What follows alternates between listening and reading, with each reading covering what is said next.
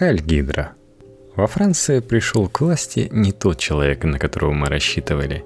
И понеслось в новостях. Наверное, еще две недели будут говорить, что посмотрите, насколько люди на эти выборы не идут, насколько страна разобщена. Не видят они в новом президенте того, кого бы хотели выбрать при этом сознательно оставляя за скобками, что если убрать всякие Мордовии, Чечни, Дагестаны, которые стабильно дают 99% голосующих за нужных людей голосующих, то обстановка та же самая, страна разобщена. Но когда и кто в российских СМИ отменял двоемыслие? Добрый и злой полицейский. Как демонизация французской полиции оправдывает российское насилие – Власть выставляет гуманистами российских полицейских. Так ли это? Текст Татьяны Становой для republic.ru За последний месяц сразу несколько представителей российской власти, включая президента Владимира Путина, заверяли общественность, что российская полиция на митингах оппозиции действует либеральнее и мягче, чем полиция в европейских странах. В качестве примера несколько раз приводилась Франция – где действительно были случаи применения против манифестантов и слезоточивого газа и дубинок. О зверствах европейской полиции и корректности поведения российских правоохранительных органов первыми заявили пресс-секретарь президента России Дмитрий Песков и спикер Госдумы Вячеслав Володин. Песков похвалил полицию за работу на несанкционированном митинге 26 марта, назвав ее корректной и высокопрофессиональной.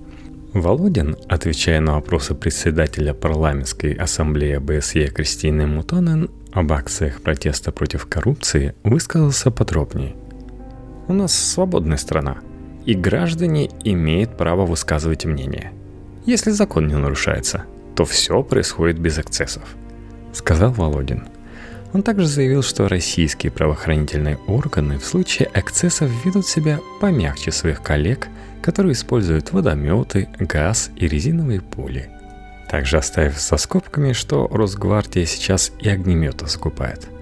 Спустя несколько дней Путин, выступая на Международном арктическом форуме, в качестве примера насилия против граждан привел Францию.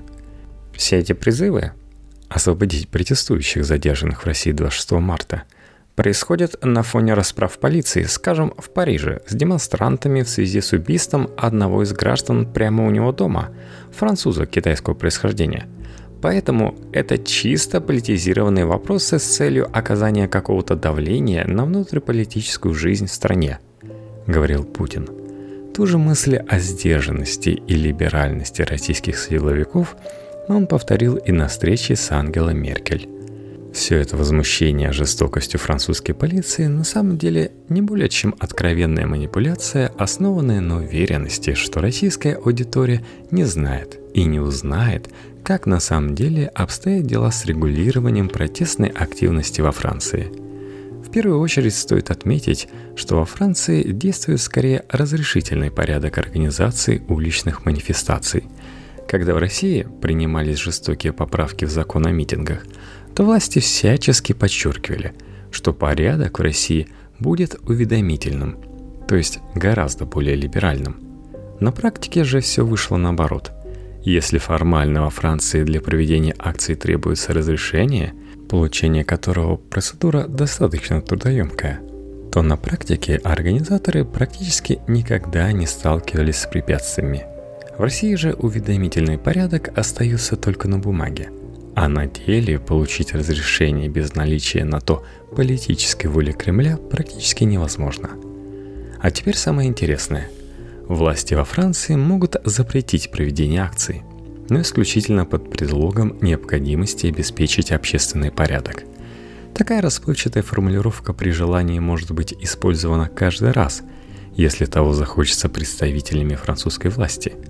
Однако политическая практика такова – что этим правом местные власти не пользуются почти никогда.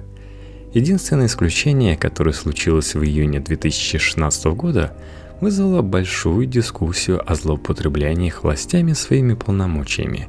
Это было решение мэрии Парижа о запрете акции протеста против новых поправок в Трудовой кодекс, организованной профсоюзами.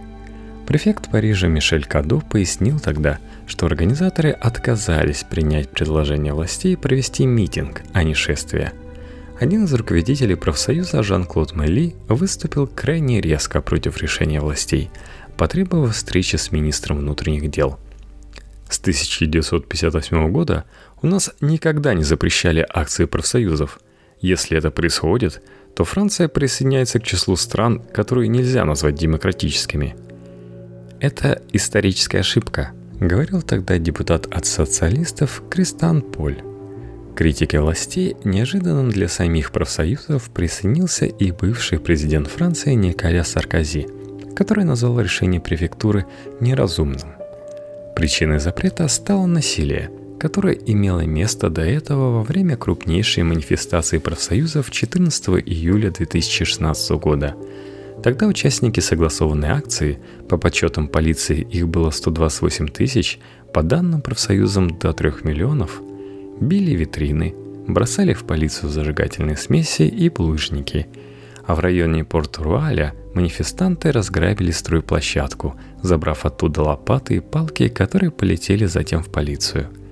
Полиция, в свою очередь, применила слезоточивый газ и водяные пушки. По крайней мере, 20 полицейских было ранено – из числа участников протестов пострадали только 6 человек. Задержан был 21 человек. Сравним с тысячу арестованных в Москве по итогам акции 26 марта и вспомним, что ничего похожего на улицах столицы, в отличие от Парижа, тогда не было.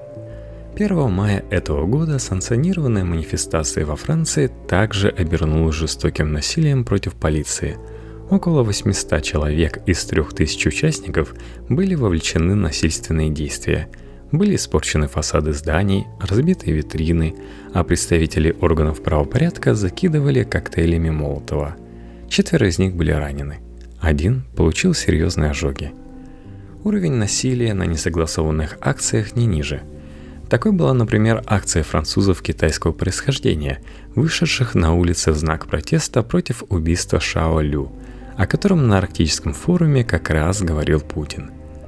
По версии полиции, прибыв по вызову соседей, сотрудники органов правопорядка были вынуждены взломать дверь квартиры, откуда доносился крик детей. В помещении один из полицейских был ранен ножом, второй выстрелил в нападающего. Ранение стало смертельным. Семья погибшего утверждает, что застреленный Шаолю не нападал на полицейских, а держал в руках ножницы, так как разделывал рыбу. Действия полиции стали предметом ожесточенных споров о допустимости степени применения насилия с ее стороны. По Парижу прошли акции протеста, где полицейских обвиняли в беспределе и превышении полномочий. Однако по мере расследования выяснилось, что застреленный выходец из Китая был на учете психиатрических служб – имел проблемы с алкоголизмом, неоднократно пугал прохожих и соседей, выбрасывая со своего балкона шестого этажа разные предметы и разгуливая с ножом по лестничной клетке. Но это уже мало кого волнует, тем более лидера одной шестой суши. Одна из острых проблем нынешней Франции – это высокая степень неуважения общества к полиции, отсутствие страха перед органами правопорядка – Факты насилия против полицейских, как правило, практически не расследуются, даже несмотря на наличие массы видео и фото подтверждений. Одним из таких случаев стал поджог полицейской машины. Видео распространялось как среди тех, кто призывал к подобным погромам, так и среди тех, кто вставал на сторону полиции. Практически на всех левых или правозащитных манифестациях в адрес полиции звучат унизительные лозунги – Неудивительно, что именно среди полицейских особенно высока поддержка Национального фронта. На фоне всего этого позиция российских властей, пытающихся выставить отечественных полицейских образцом гуманизма, выглядит откровенной ложью.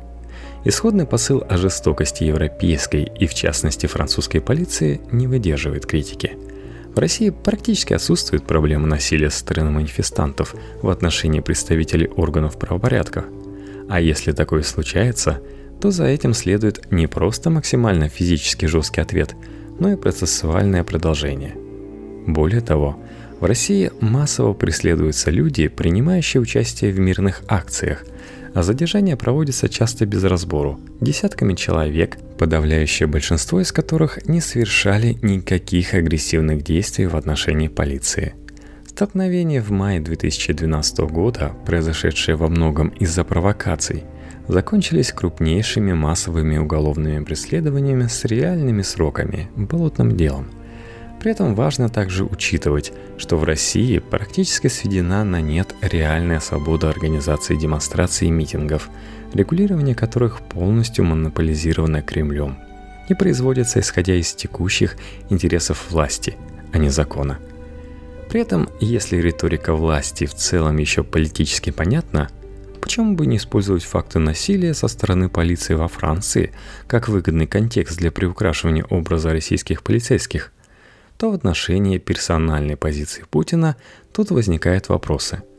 Говоря о французских или в более общем контексте европейских полицейских как о мясниках, избивающих демонстрантов или убивающих граждан у них же дома, Путин либо врет, либо банально заблуждается. Есть основания полагать, что речь идет именно о втором варианте. Вряд ли президент пытался бы впечатлить немецкого канцлера заведомо ложными фактами, связанными с работой полиции на европейской же территории. Автор текста – руководитель аналитического департамента Центра политических технологий –